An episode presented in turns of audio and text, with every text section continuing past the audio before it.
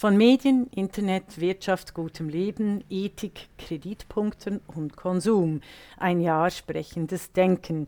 Am Mikrofon ist Regula Stempfli und ich begrüße Sie zum Podcast von Swiss Future und der Technologiefolgeabschätzung in der Schweiz und im Namen der Schweizerischen Akademie für Geisteswissenschaften. Wir üben hier und hoffentlich nicht nur üben, sondern führen durch wunderbare, spannende, fabelhafte Gespräche mit Experten, Expertinnen aus den unterschiedlichsten Bereichen zu den Themen Kreditpunkten, Konsum, also quasi dem verantwortungsvollen oder eben unverantwortungsvollen Umgang mit Daten in Kultur, Wissenschaft, Politik, äh, Wirtschaft und so weiter und so fort.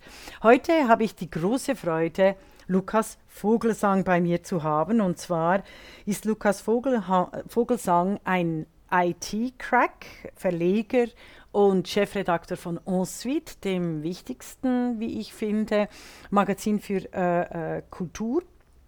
Äh, und ist sowohl in der Kulturvermittlung als auch eben in der IT-Branche immer noch tätig. Ich habe ihn eingeladen für diesen Podcast, weil er die unterschiedlichsten Seiten beleuchten kann, sowohl von der technischen Seite her äh, und äh, also von der technischen Seite 01 und Daten etc., als auch von der journalistischen respektive der vermittelnden Seite her, die ja sehr wichtig ist, auch für die Schweizerische Akademie für Geisteswissenschaften. Also, freut mich sehr, Lukas Vogelsang bei äh, uns zu haben. Hallo Lukas, wir duzen uns, wir kennen einander. Es freut mich sehr, äh, dich hier begrüßen zu können. Ja, hallo. Ich freue mich auch sehr. Ist mein erster Podcast oder meine erste Podcast-Teilnahme übrigens. Bin Was ganz ja stolz. Ja, was ja sehr äh, interessant ist, du hast ja als äh, Radiomann gestartet, aber ich möchte gerne für unsere Hörer und Hörerinnen ein bisschen deinen Werdegang ähm, äh, erzählt haben. Also, wer bist du?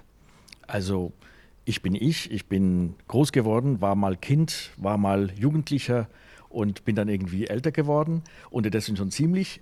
Ähm, ich habe eine KV-Ausbildung gemacht. Ich wusste nichts Dümmeres zu tun. Mir hat eigentlich fast nichts gefallen. KV, die kaufmännische Ausbildung, war drei Jahre. Das konnte ich überleben. Und ich habe diese Ausbildung auch nur überlebt, weil wir dort einen Philosophieunterricht hatten, alle zwei Wochen, zwei Stunden. Ich glaube, sonst hätte ich nicht mal das fertig gemacht. Ähm, mhm. Das war aber eine Initialzündung, äh, diese Philosophiestunden. Ähm, ich hatte einen wahnsinnig tollen Philosophielehrer, der hat, äh, ich glaube, eins von den ersten, in den ersten Stunden hatten wir ähm, Sartre, der Ekel behandelt oder äh, durchgenommen. Und ich musste das Buch natürlich lesen. Ich hatte von Philosophie echt keine Ahnung. Ähm, ich habe viel nachgedacht. Ich habe viele Sachen vorher schon gemacht, aber nicht, nicht so elementar. Und äh, der Ekel hat es mir dann angetan. Der hat mich zerstört und neu aufgebaut und neu zusammengesetzt. Und dann mhm. fing ich, glaube ich, erst richtig an zu leben. Also das ist so ein Schlüsselmoment gewesen ich glaube 17 war ich da, 18 äh, so dort rum.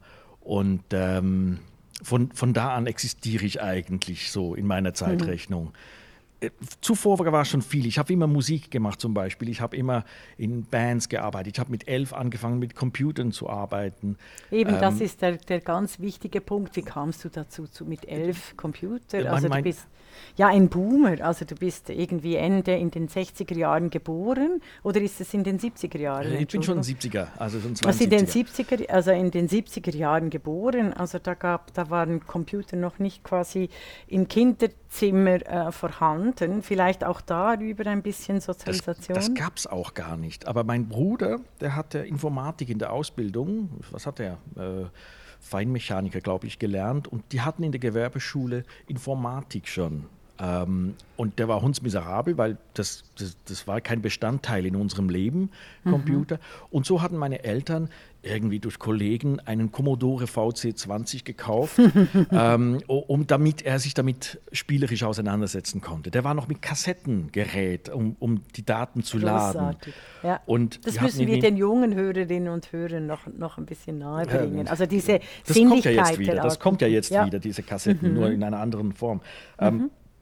Dann, dann, äh, es gab eine Helikoptersimulation dort die musste man dann laden, da hat man 20 Minuten gewartet.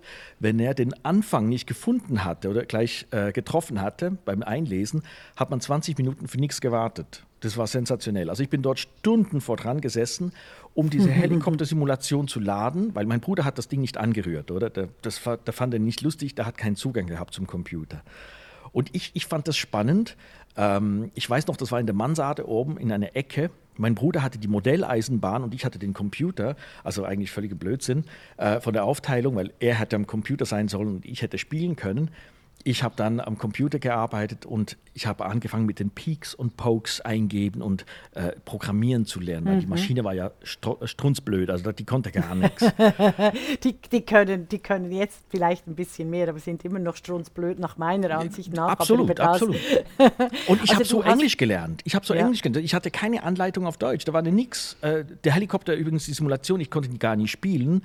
Mhm. Ich glaube, ich war 30 Sekunden im Helikopter, den irgendwie gestartet und das erste erstes Mal gecrashed, also irgendwie auf die Seite abgelegen, ich weiß auch nicht. Äh, mhm. das waren Klötzchen-Grafiken, also man, man, konnte auch gar nichts erkennen, das war so ein altes Teil.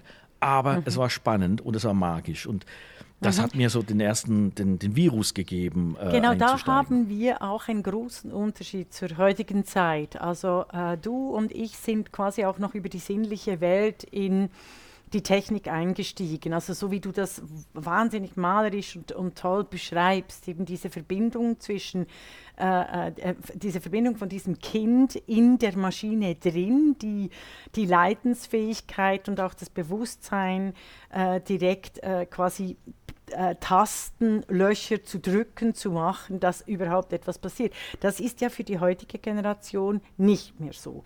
Ich sage dem nur so, weil quasi äh, der Enthusiasmus von dir, punkto IT, den wir oft auch in Diskussionen innerhalb der äh, äh, großen äh, Entwürfe auch von, von Digitalisierung haben zusammen, der Enthusiasmus von dir für die Technologie ist dir geblieben. Und ich behaupte, die kommt davon, die stammt daher, weil du schon in den Maschinen quasi warst, weil du da noch etwas aktiv machen konntest, was heute nicht mehr der Fall ist.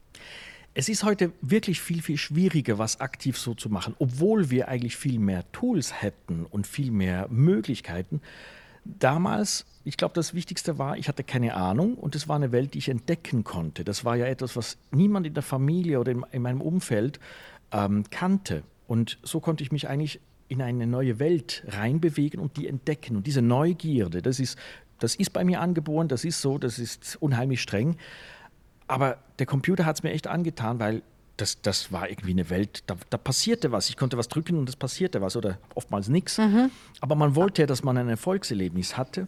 Und ich weiß noch, mein Nachbar, der hatte dann einen VC 64, den Commodore 64 und hat mir das dann mal gezeigt, als er hörte, dass ich da mit Computer und so. Und er hat gesagt, ah, es gibt einen besseren Computer, den solltest du haben. Und hat mir das gezeigt. Und ich weiß noch, ich war, ich war einfach platt, ich hatte Gänsehaut, ich, ich konnte mich kaum erholen. Das, die, die, die, Bilder waren farbig, die hatten Spiele, die mit mir interagi äh, interagierten. Und ähm, der, mit dem konnte man schon richtig was tun und auch hacken konnte man und man konnte, oh, man konnte so viel machen. Mhm. Ich war mhm. total hinüber, also als ich das Aber also, du hast hier in einem Nebensatz etwas Wichtiges erwähnt, was für uns äh, und den Konsum und den Müll betrifft, den Daten und Computer produzieren äh, ich kenne diesen Spruch, es gibt was Besseres. Oder? Also eines, äh, einer der Merkmale der hm. ähm, IT und der Digitalisierung ist, es gibt immer was Besseres. Also diese Neuheiten kreieren dann aber auch immer wieder ganz viel Müll. Also das ist Absolut. auch so ein Thema, ähm, das ich dann schon noch genauer anschauen möchte. Ich möchte rückfragen. Du hast gesagt, obwohl es heute mehr Möglichkeiten gäbe, quasi interaktiv in der Maschine tätig zu sein, hast du da vielleicht noch etwas dazu zu sagen?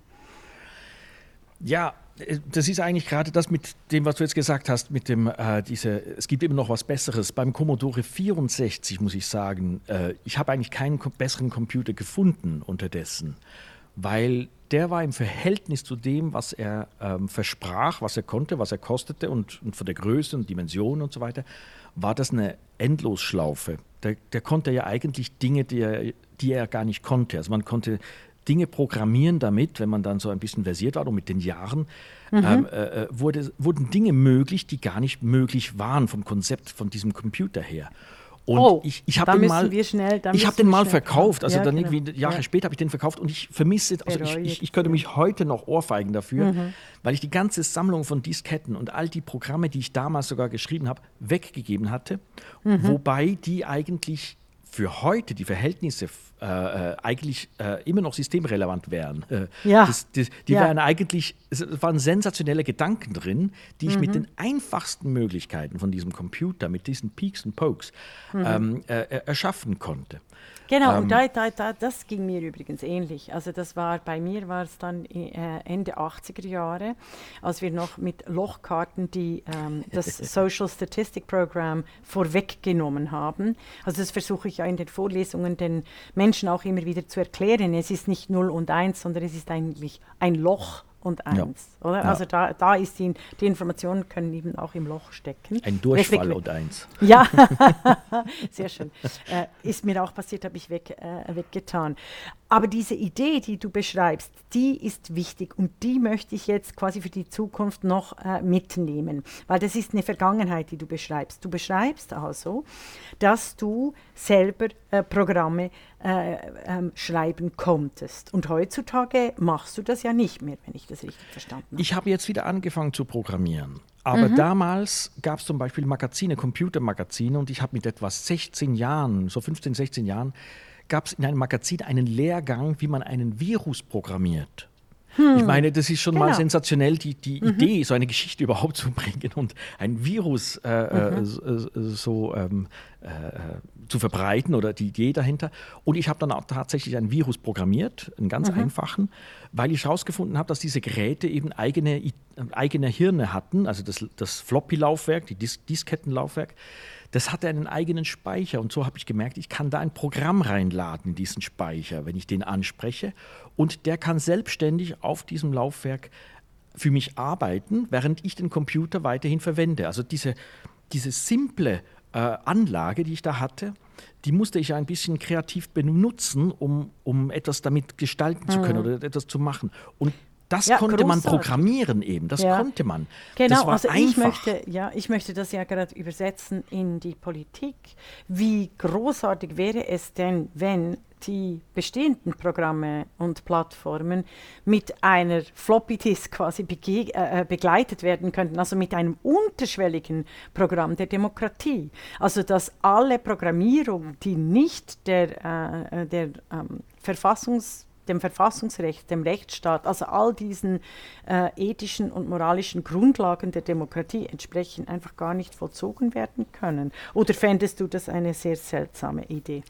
Ich habe ein bisschen mich da eingelesen und ich Mhm. habe noch nicht ganz verstanden, was die Idee dahinter sein soll, weil ich muss mal so sagen, wie ein Progr- Pro- Programmierer an die Sache geht, Mhm. äh, der versucht ja irgendwie einen, einen Buchstaben auf dem Bildschirm aufblinken zu lassen. Mhm. Das ist eine Befehlsfolge, die versucht er irgendwie zu lösen.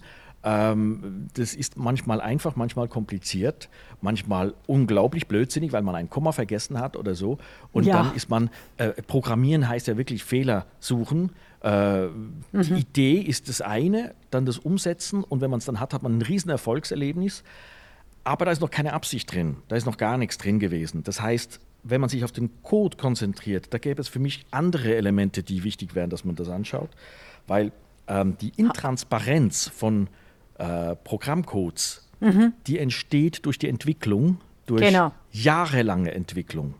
Das also durch heißt- jahrelange Copy-Paste auch. Also das weißt du, auch, das ja, ist- aber ja. Ähm, man, das ist nicht ein Programm. Äh, man stellt sich das immer so vor, das ist ein Ja, Programm. genau. Das ist ja, Ja, immer ist- ein, wenn man Windows anguckt oder irgend so ein Programm, äh, mal, mal diese Ordner durchguckt. Das sind ja endlos Ordner mit Mhm. endlos vielen komischen Dateien, die ganz klein sind. Das sind Mhm. diese Programmstückchen, die man anhängt. Immer wieder etwas mehr. Ja, aber das ist eben, genau, das ist Das ist wie der. Keller. Du kannst ja auf der, Ze ja, du kannst auf der Zeile dann sehen, also wenn wir Fehler haben, oder? Also wir haben jetzt gerade wieder äh, äh, unseren Podcast äh, quasi mit diesen Updates. Das ist ja das, das Schlimmste an den an den Plattformen oder Applikationen gibt es ja immer Updates, oder? Und Genau. wenn du selber programmierst, schleichen sich dann immer Fehler ein. das siehst ist auch zum dann auf der Durchdrehen. Zeile. Das ist echt zum Ja. Durchdrehen. Also ja, das ist auf habe, der Zeile 188 ja. liegt irgendwo ein Fehler, dann gehst du. Und der ist garantiert nicht dort. ja. Das ist nur die Auswirkung, oder? Von etwas, was wenn, du früher gemacht Zeilen hast. Nicht, wenn die Zeilen nicht nummeriert sind. Nee, echt, wenn ich am Morgen ins Büro komme, habe ich irgendwie vier Maschinen, die ich zuerst mal updaten muss. Fast jedes technische mhm. Gerät, das ich heute in die Finger nehme, muss ich zuerst updaten. Ich muss genau. nicht. Ich mache es, weil ich gerne äh, genau, am, am Ajour sein will. Ich will mir auf dem Stand von heute sein. Aber können wir genau beim Update bleiben wegen der Zukunft? Oder? Es ist ja eigentlich ein Update von oben. Also es ist ja nicht ein Update, das wir selber beschließen, quasi auch via Open Source, sondern das ist ein Update, das uns vorgegeben wird, oder nicht? Nee, man muss es so sehen, das ist ein Fehler, der korrigiert wird, grundsätzlich. Also ein Update heißt nicht, dass die Software eine neue Funktion kriegt, sondern dass sie korrigiert wird. Und man muss das so verstehen, das ist ja nicht ein einheitliches Gerät, worauf diese Software läuft, sondern es sind verschiedene Geräte mit ganz mhm. unterschiedlichen Konfigurationen. Du hängst eine neue Kamera ran, das, das System funktioniert nicht mehr, weil das eine Inkompatibilität gibt. Irgendein Treiber funktioniert nicht mehr. Mhm. Und dann braucht es ein Update, damit das wieder funktioniert. Ähm, Hacker entdecken die ganze Zeit Programmlücken, äh, fangen an, dort zu rumzumisten ja. und zu, zu ja. plündern, das muss geschlossen werden. Diese Updates sind grundsätzlich etwas Gutes, weil es korrigiert die Software. Das ist eigentlich der Vorteil auch vom Programmieren.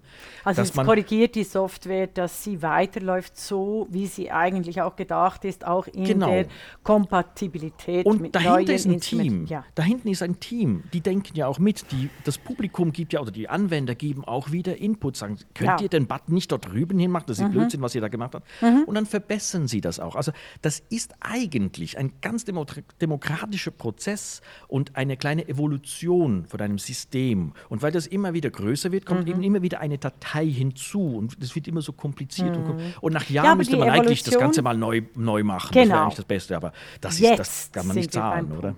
Jetzt das, das ist unbezahlbar. Ah, das, also ich würd, das möchte ich nochmal schnell aufnehmen. Ich möchte aber noch etwas noch zur Revolution sagen was, was wir auch in, in was, was die, IT, was die ITler mir auch immer wieder sagen, es ist eine Evolution, aber es ist eigentlich eine Evolution eines, eines äh, kaputten Programms. Weißt du, also so wie es angelegt wird. Und jetzt hast du das, das Stichwort gesagt, eigentlich sollte man was Neues machen, aber man kann es nicht zahlen.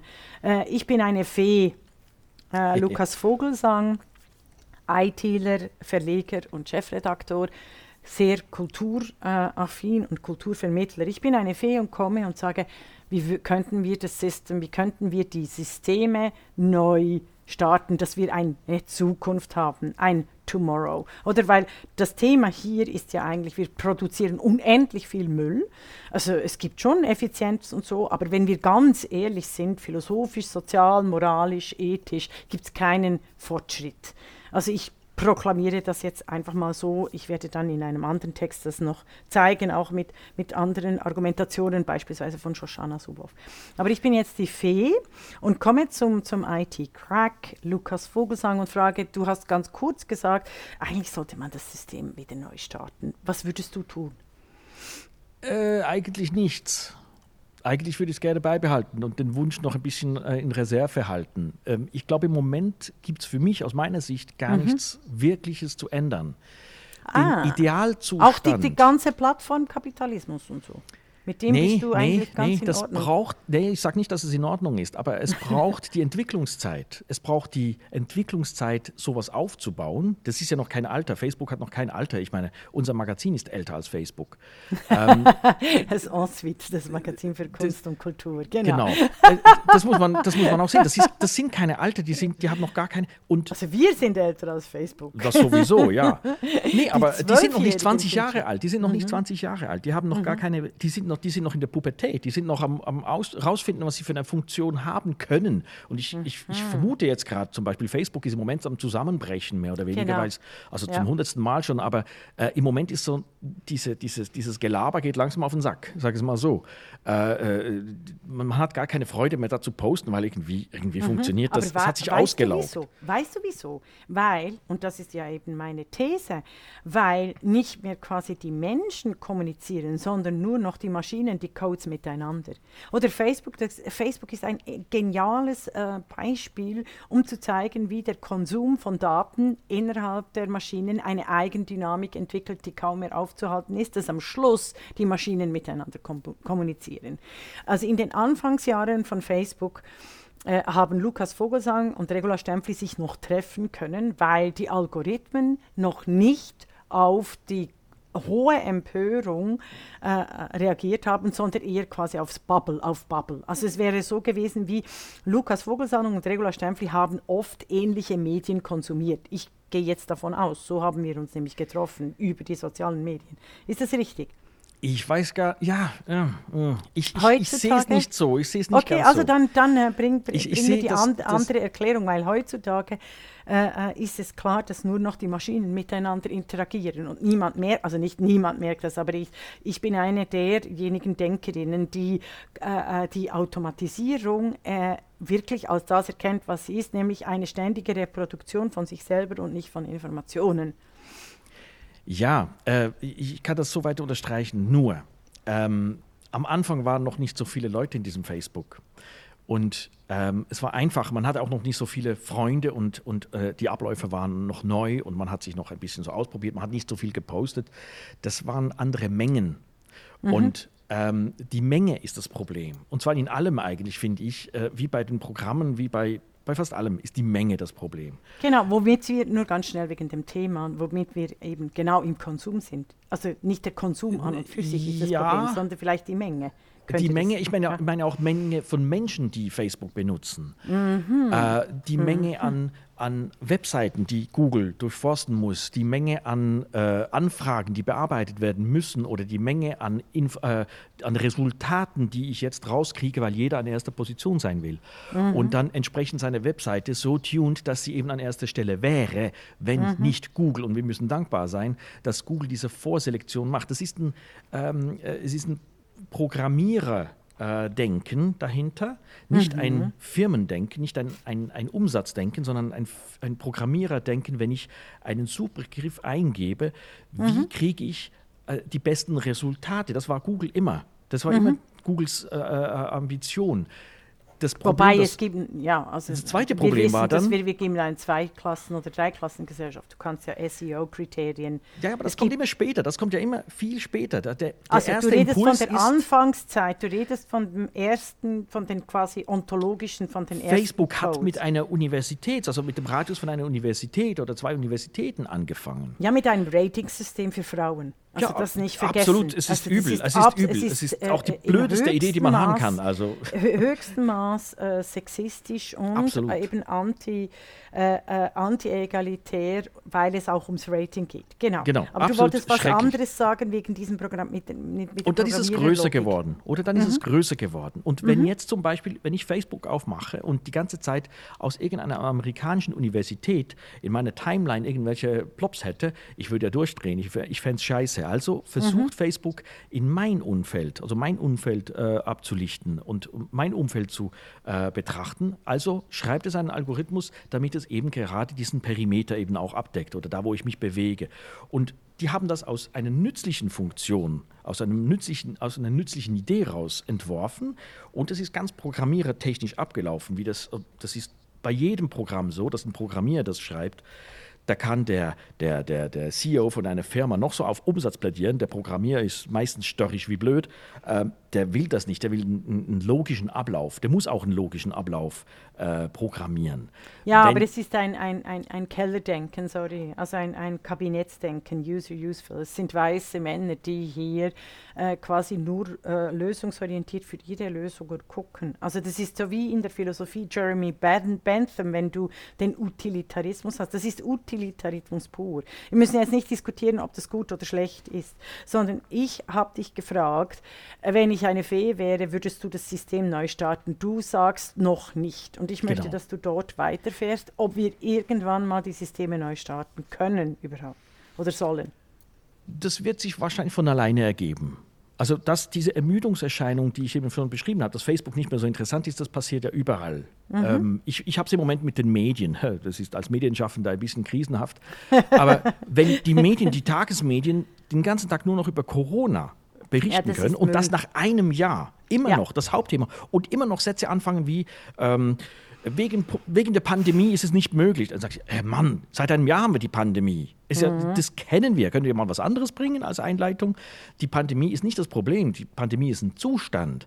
Das Problem ist, wir sind nicht fähig, etwas zu lösen. Also, ja, es muss eine andere. Und Mhm. ja, das macht da mich bist müde. Du aber bei, oder? da bist das du macht mich beim müde. Konsum. Oder also da bist ja, ja. Das Genau, macht, die also macht uns alle, macht uns alle mü- müde.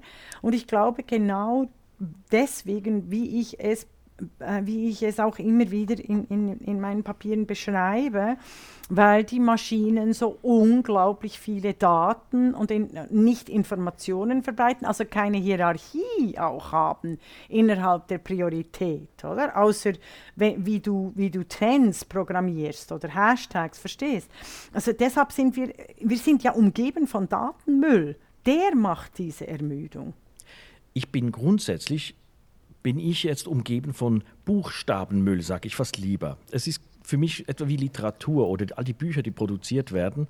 Da hat es auch ganz viel Schrott drunter, das man gar nicht braucht und nicht lesen will und das liegen bleibt. Beim Code ist es für mich ähnlich. Beim, bei TV-Serien übrigens genau gleich. Da wird so viel Müll produziert. Äh, Im Internet wird so viele Webseiten, ist so viel Müll, der produziert wird. Wir produzieren ja alle irgendetwas und meistens Müll. Übrigens, das Einzige, was der Mensch ja wirklich kann, wichtig. ist, Ja. ich sage es ganz vulgär, äh, Stuhlgang. Das ist das, was er hinkriegt. Also kacken kann er gut. Das ist das, was der Mensch wirklich kann. Das ist unsere beste Fähigkeit, Müll zu produzieren. Abfall, Abfall, Abfall. Ja, Und- also jetzt ganz vorsichtig, weil Sigmund Baumann sagt dem, ja, der große Soziologe, das Leben als Konsum. Also äh, de- der, er- der sagt jetzt genau das, was du sagst. Und wir wollen ja einen verantwortungsvollen Umgang mit Konsum und Müll. Wäre es deshalb nicht einfach äh, eine gute Idee, das äh, Internet einen Tag abzuschalten? Ganz Das wäre brillant. Schon nur einfach, um diese Stille mal zu genießen. Also es wird, wird alles ganz ruhiger und es würde ziemlich viel Strom sparen. Das wäre technische, Fra technische Frage, kannst du das überhaupt? Ah, Kein Problem. Ist wirklich kein Problem. Jetzt Einfach wirklich, abstellen. außer gut, der Soll ich gleich abstellen oder?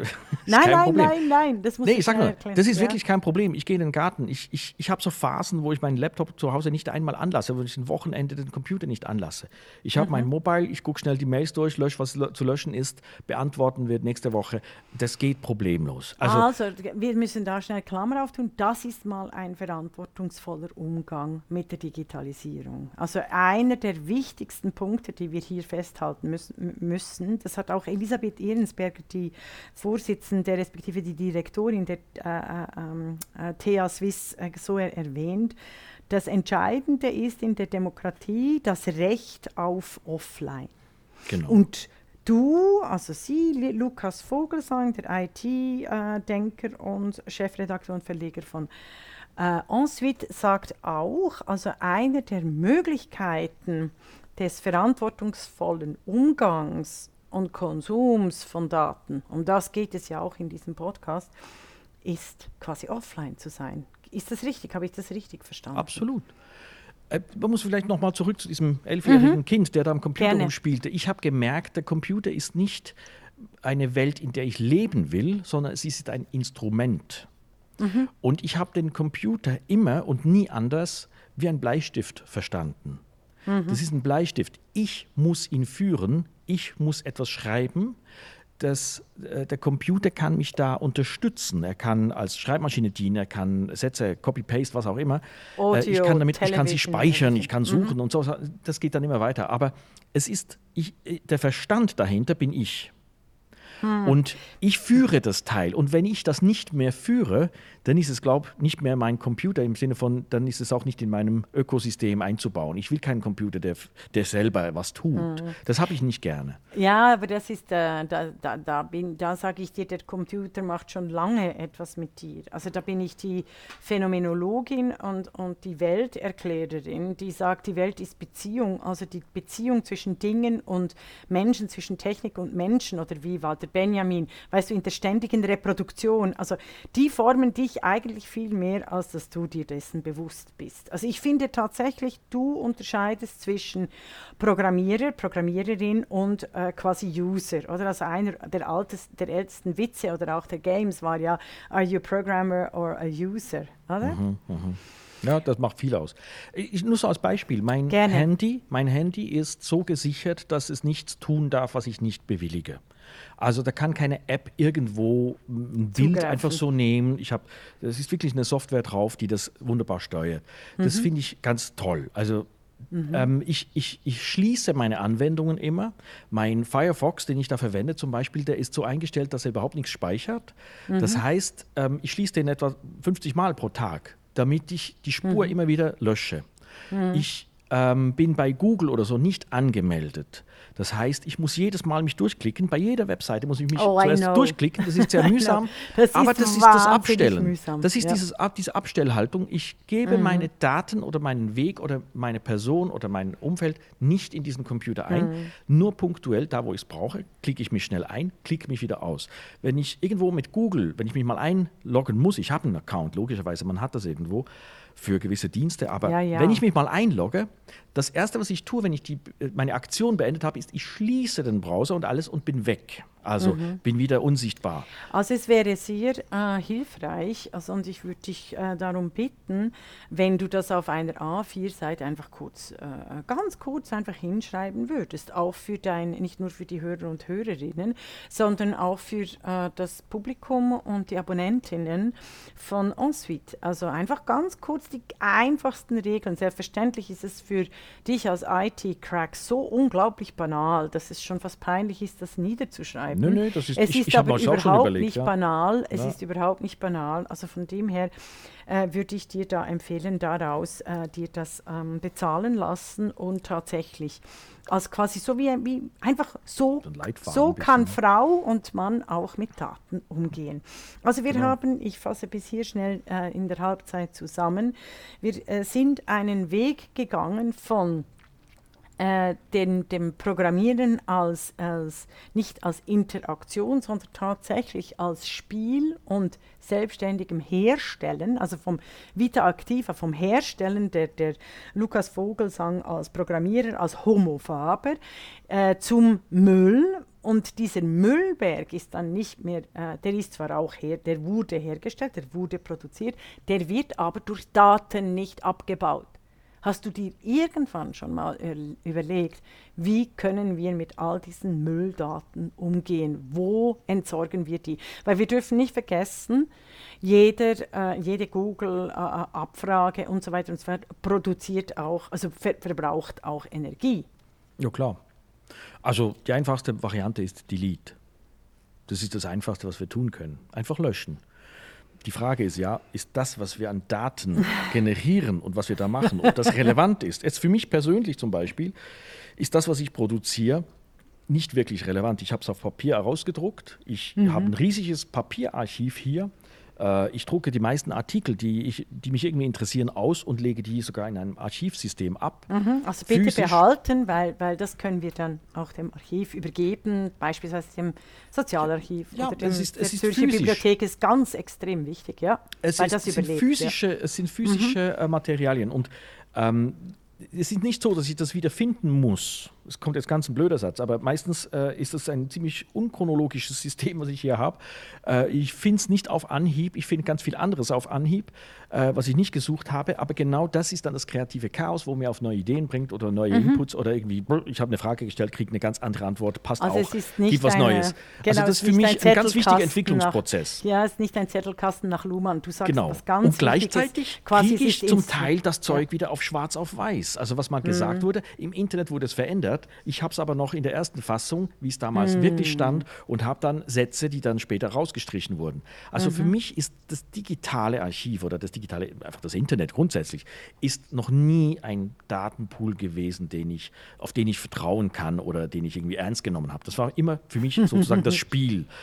Äh, es gibt Inputs. Also wenn du denkst BlackRock, oder? Also BlackRock funktioniert ja nur als Informations- und Mediensystem, in dem Milliarden, aber Trilliarden, es gibt ja gar nicht mehr so viele Null, wie es äh, äh, Daten, gespeicherte Daten gibt, die aufgrund dieser Daten von sich behaupten, die äh, objektivste Einschätzung ökonomischer und wirtschaftspolitischer Entscheide äh, zu bringen. Oder das kost, kostet ganz viel, oder? Also für. Regierung, BlackRock. Also, pff, Die verwenden aber, die sammeln die Daten, die verwenden mhm. die, damit sie die Zukunft, Zukunft berechnen können.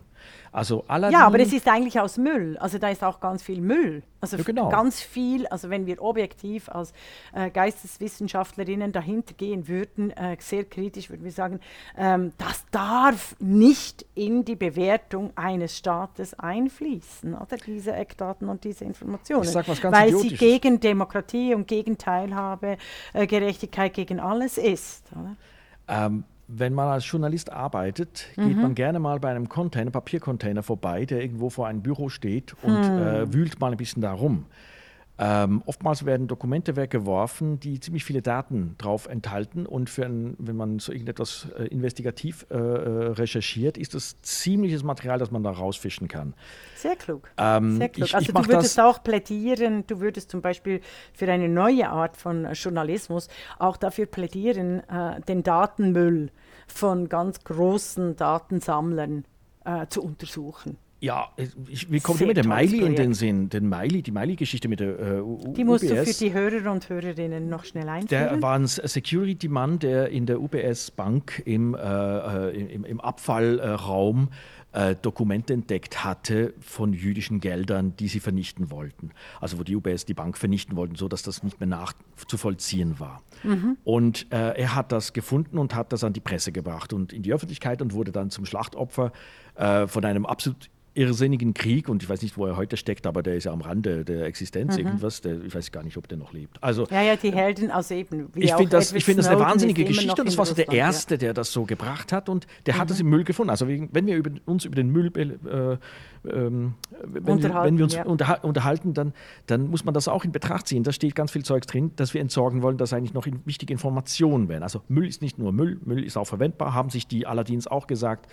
Äh, von BlackRock und haben gesagt, Müll ist ziemlich verwendbar, man kann die Zukunft daraus lesen. Ich glaube, Recycle ein Arzt, ist ganz wichtig. Ganz ein wichtig, Arzt guckt ja auch unseren mhm. Stuhlgang und die das gepinkelt aber und sagt dann, was wir da. Äh, ist das, egal. Ist eine anale, okay. das ist eine anale Fixation. Keine Ahnung, warum ich heute auf solchen Trip bin, aber. Nee, nee, äh, nee, nee, im deutschsprachigen Raum ist es ähm, äh, sehr, sehr stark verwurzelt und natürlich auch. Ähm, Sigmund Baumann. Also es ist ganz wichtig, was du jetzt gesagt hast. Ich möchte das nochmal äh, äh, wiederholen. Also das aus, das im Veran der verantwortungsvolle Konsum von Daten kann auch beinhalten den sogenannten Datenmüll, also alles, was übrig bleibt von Big Data, die nicht in eine Berichterstattung, eine Einschätzung geflossen sind, dass die zu untersuchen. Also ich ja. erwähne das, das deshalb, weil das so wichtig ist als Historikerin, oder? Also wenn du die Geschichte von unten schreiben willst, von diversen, von Frauen, von POCs, dann gehst du eben auch in den sogenannten Müll der Geschichte, weil genau, die offizielle genau. Geschichte äh, äh, quasi durch die Macht äh, definiert und programmiert wird.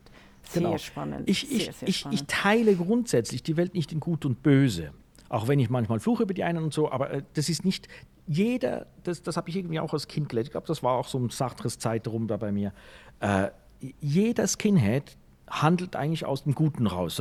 Der hat die, die Absicht, was Gutes zu tun, außer in seinem Weltbild. Das ist nicht jedermanns Weltbild, aber das ist sein Weltbild. Und er hat das Gefühl, er tut was Richtiges, etwas Gutes, äh, ist überzeugt von dem. Und das hat mhm. irgendwie jeder. Und, nein, äh, nein, nein, nein, stopp, da muss ich intervenieren, weil das ist das postmoderne Programmierer-Weltbild. Das ist da, was ich so sage, seit eben die Welt simuliert wird in äh, äh mathematischen Mo Modellen ist auch die Beliebigkeit äh, dessen, was in einen Code fließt, gewachsen.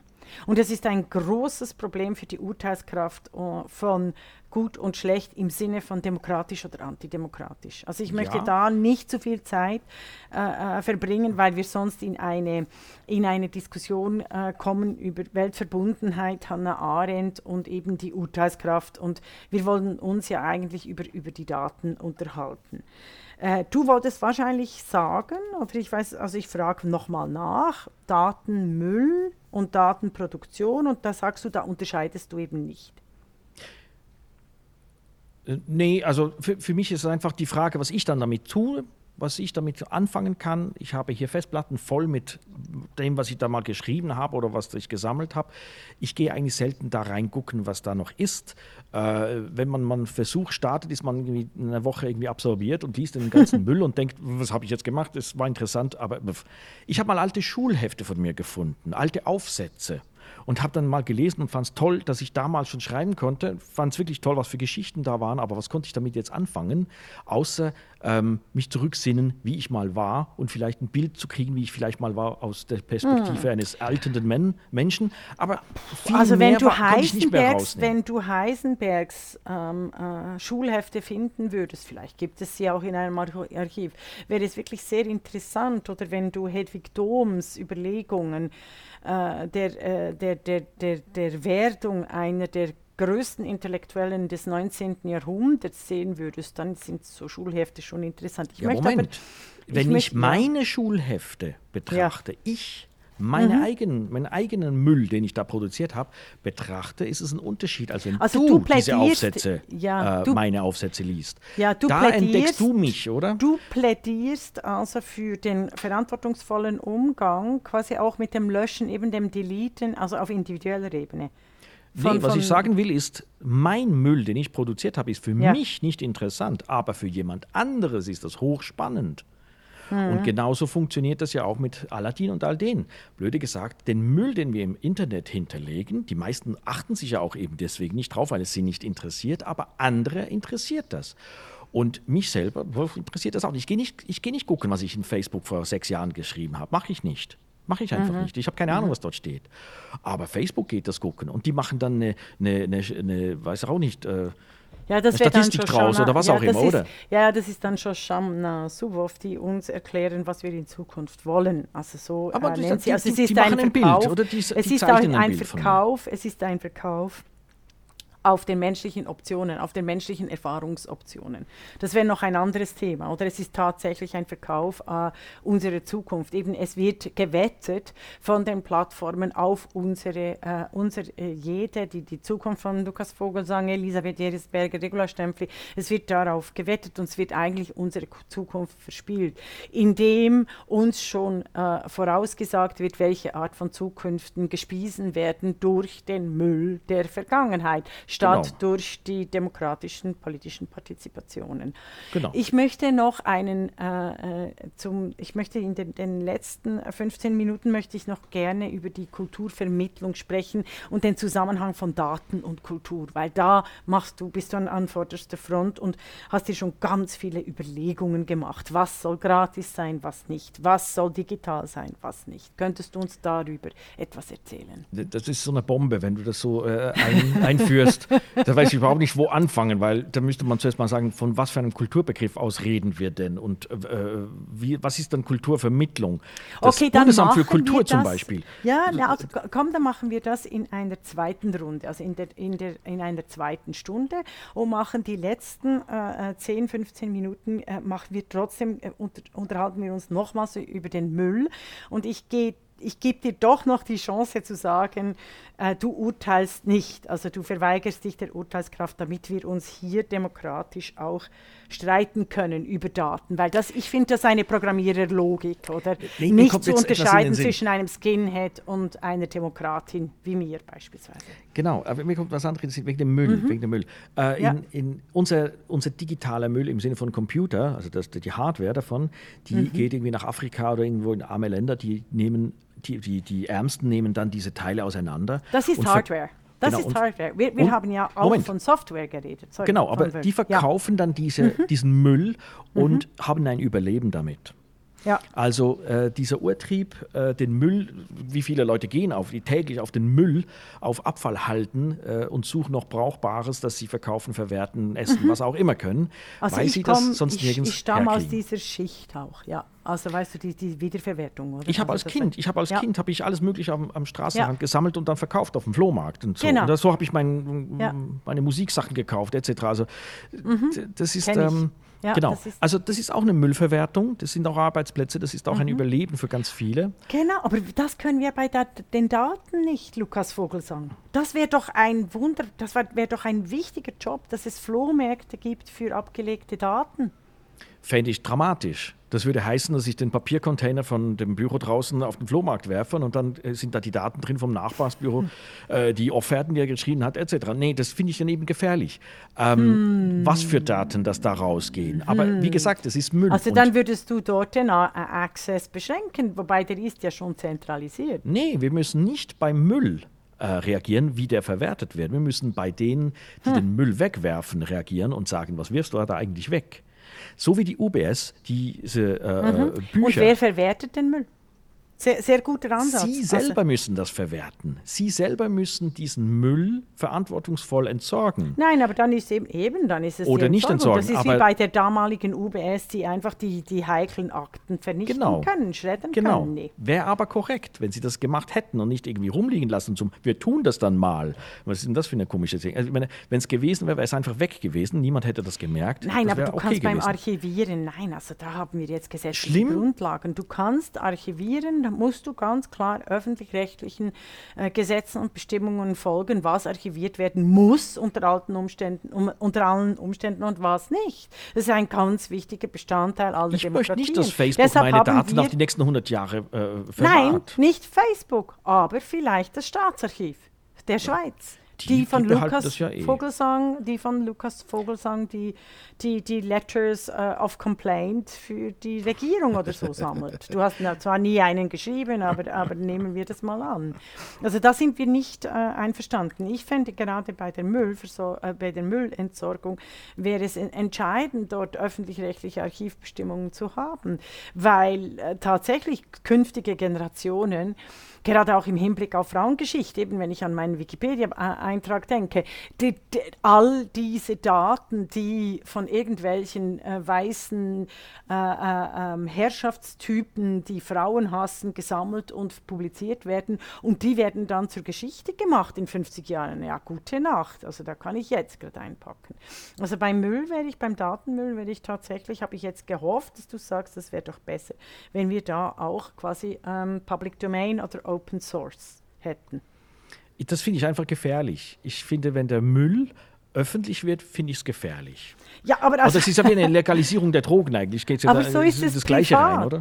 Nein, nein, nein. Also Drogen und Müll ist nicht. Ja, privat, die Frage ist, ist es privat bei mir oder ist es privat beim Unternehmen, das, über das ich irgendwie Müll produziert habe? Ja, müsste, okay. Das muss ja geklärt werden. Ja, und ich sage, geht, das also, ist eigentlich bei mir, weil wir ich sprechen einander vor, äh, vorbei. Also hier geht, geht, es geht mir eigentlich nicht um den Müll, den, den ein, ein Individuum hinterlässt, sondern es geht mir um eine Archivierung von Daten, also einen verantwortungsvollen Konsum von Daten, die öffentlich-rechtlich relevant sind, weil sie innerhalb von einem System von zehn Jahren stattgefunden haben. Äh, und wenn die einfach weggeworfen wird, dass da äh, keine, äh, keine wirklich wirkliche Geschichte dazu geschrieben werden kann über den politischen Entscheidungsbildungsprozess. Wird das weggeworfen? Mir ist es nicht bewusst, dass es weggeworfen wird. Ich, ich kann im Internet mit Wayback Machines kann ich noch die Internetseiten von, weiß nicht, 30 Jahren zurück fast äh, äh, äh ansehen. Also meine ist nicht drauf beispielsweise, meine Homepage ja, da kommt, es hat verschiedene Faktoren. Das ist auch nein, schwierig. Der Faktor so ist, dass es von einer Frau ist, würde ich jetzt Nein, nein, nein, nein, Das ist die, die Wayback Machine, die ist, das ist eine Mechanik. Das ist ein Computer. Der, mag, der geht nicht gucken, wer das ist, weil meistens. Nein, äh, aber die Mechanik ist ja so angelegt, dass sie Datenlöcher produziert. Also darüber können wir jetzt nicht äh, reden, ich, noch in der nee, nee, nee, was, Ich wehre mich ich eigentlich nur genau. dagegen. Ich wehre mich genau. ja nur dagegen. Mhm. Es ist nicht so, dass da hinten, hinter der ganzen Programmierung und dem ganzen Internet und überall, dass da mhm. immer eine Person steht. Nein, natürlich nicht. Also so wir haben immer eine Evolution. Und deswegen sage ich auch, wenn ein Fee kommt und etwas ändern sollte, sage ich, nee, lieber nicht, weil wir sind alle zusammen in diesem evolutionstechnischen Prozess drin, äh, den Umgang zu lernen, den mhm. Umgang mit dem, was wir produzieren, auch zu lernen. Mhm. Also blöde gesagt, dieser Datenmüll ist auch ein Stück Kultur. Kultur ist, was der Mensch erschaffen hat. Äh, und das müssen wir lernen. Wir müssen auch lernen, was wir mit dem Zeugs machen. Wir müssen äh, uns entwickeln darin. Die mhm. Computer mhm. sind noch viel zu wenig lange auf dem, auf dem Planeten, für das, dass wir eine, eine, eine, einen Umgang oder so haben. Ich meine, das Auto ist auch schon länger hier und wir haben auch noch nicht einen richtigen Umgang damit gefunden. Und wir wollen das von Computern jetzt erwarten, dass wir das jetzt schon können und, und die, die mhm. das produzieren, dass sie das alles schon und, und gleichzeitig wollen wir das neueste Mobile Phone. Und das ist Entwicklung, mhm. Entwicklung, Entwicklung. Mhm. Wir sind gegen das äh, äh, Silicon Valley weil die entwickeln und uns WhatsApp ermöglicht haben, wo wir tagtäglich dann verwenden. Und wir sind ja. dagegen. Ich, ich, Wobei, da, also da gibt es ganz viel Zeugs, das, das wir lernen move müssen. fast and break things, oder das Motto von uh, Facebook. Also bewege dich schnell und mach alles kaputt. Also eigentlich könnten wir darüber noch diskutieren, dass Silicon Valley einen eigen, eigentlichen Krieg angezettelt hat gegen alle Lebewesen, Menschen und Demokratien. Das würde also, ich auch nicht unterzeichnen. Natürlich ich, nicht. Ich unterzeichne natürlich lieber, das dass die Gegenseite ja. es nie hingekriegt hat, einen Gegenorganismus aufzubauen. Hm, weil sie nicht Wir, zuhören, weil sie immer nur machen. Das ist wie bei der Autoindustrie. Nicht die, die Silicon Valley. Silicon Valley muss nichts. Äh, wir, wir, die anders denken, die etwas Na. anderes möchten, müssen das tun. Ja. Das, was im Silicon Valley funktioniert, ist, da ist ein Ingenieur, der etwas tun will, weil er das kann. Und da ist ein Investor, der ihn unterstützt, weil er sieht, hm, hat Potenzial. Und der ja, Investor kommt, weil der, Macht weil der Ingenieur da Macht. Moment, der, der, der, der Investor ist gekommen, weil der Ingenieur da ist und der Ingenieur kommt, weil der Investor da ist.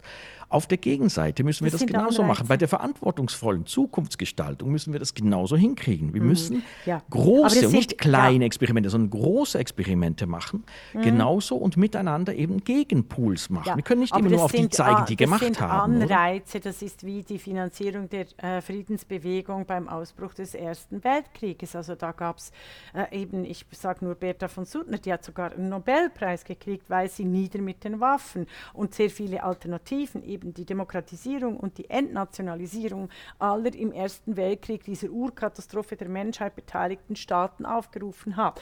Und genau das passiert. Es geht ja auch um Anreize. Und ich wollte ja eigentlich, also wir wollen in diesem Podcast ja auch eigentlich die, Disku die, die, die Anreize, das Anreizsystem diskutieren, das verantwortungsvollen Konsum ermöglicht, womit Lukas Vogelsang, also du hast uns da schon viele Instrumente auch an die Hand gegeben.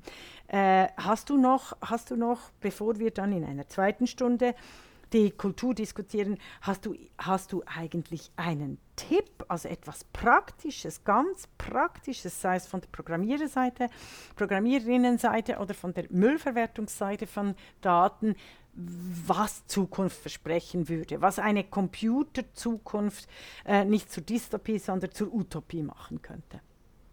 Also für mich wesentlich ist auch in Entscheidungen, die ich fälle über ein neues Gerät oder wo ich da mich äh, weiter bewege, ist, ähm, kann ich mit einem Telefon, mit einem Smartphone, kann ich dann noch telefonieren? Also kann ich das tun, was ich eigentlich machen möchte? Ähm, wo, wozu brauche ich das? Das heißt, diese Bleistiftfunktion, die ich vorher erwähnt habe, äh, immer wieder hinzukriegen. Sobald mich die Software steuert, sobald mich der Computer steuert, weil er nur Möglichkeiten zur Verfügung stellt in einem kleinen Umfang, ähm, dann fühle ich mich eingegrenzt und dann muss ich sagen, okay, das ist nicht mein Tool. Also blöd gesagt, wenn ich einen Bleistift will, aber eine Spraydose kriege, dann ist es nicht mein Instrument. Damit kann ich nicht schreiben. Also suche ich mir den Bleistift. Und vielleicht muss ich halt einen Schritt, Schritt zurücktreten und halt auf etwas verzichten, weil die neuesten Geräte jetzt halt noch nicht diesen Leistungsumfang oder was auch immer äh, äh, mitbringen und vielleicht auf einem älteren Gerät bleiben. Und für mich ist das ein ganz pragmatischer Weg, ähm, mich den Bleistift der, der, der, Arbeit, der Funktion von, von äh, zu orientieren. Also nicht dem Bling-Bling von den Versprechen äh, zum Beispiel Facebook macht nicht sozial, oder? Es, äh, man nennt das soziales Netzwerk. Es ist kein soziales Netzwerk, es ist einfach ein Netzwerk, wo man irgendwas plappern kann, aber es ist totlangweilig eigentlich, weil man muss sich treffen und ein Bier trinken, das ist viel lustiger. Und, äh, aber es ist in, in, der Pandemie natürlich jetzt praktisch gewesen, weil man konnte den Kontakt halten, blöde gesagt, Visitenkarten rumschmeißen. Äh, toll, aber brr, wirklich praktisch oder wirklich äh, unterhaltsam ist das eigentlich gar nicht. Das ist einfach Zeitvertreib. Mhm. Äh, ich habe okay. nichts erschaffen damit, oder? mit, mit mhm. der pragmatischen Haltung, mich auf Werkzeuge zu, zu konzentrieren, fängt es an, interessant zu werden. Und dann ist auch die Technologie interessant und dann gibt es auch nicht so viel Datenmüll, weil wir eben dann funktionell ganz gezielt auch etwas erschaffen. Und mhm. das müssen wir, auf das müssen wir uns auslegen, auf das Erschaffen. Okay, vielen Dank, Lukas Vogelsang, für das wunderbare Plädoyer. Internet, Computer, die Technisierung, Algorithmisierung der Welt wieder als Werkzeug anzusehen und zu behandeln und umzusetzen, zu transformieren, statt als quasi Maschinen, die uns regieren. Vielen Dank für dieses Gespräch. Wir freuen uns auf eine zweite Runde. Vielen Dank.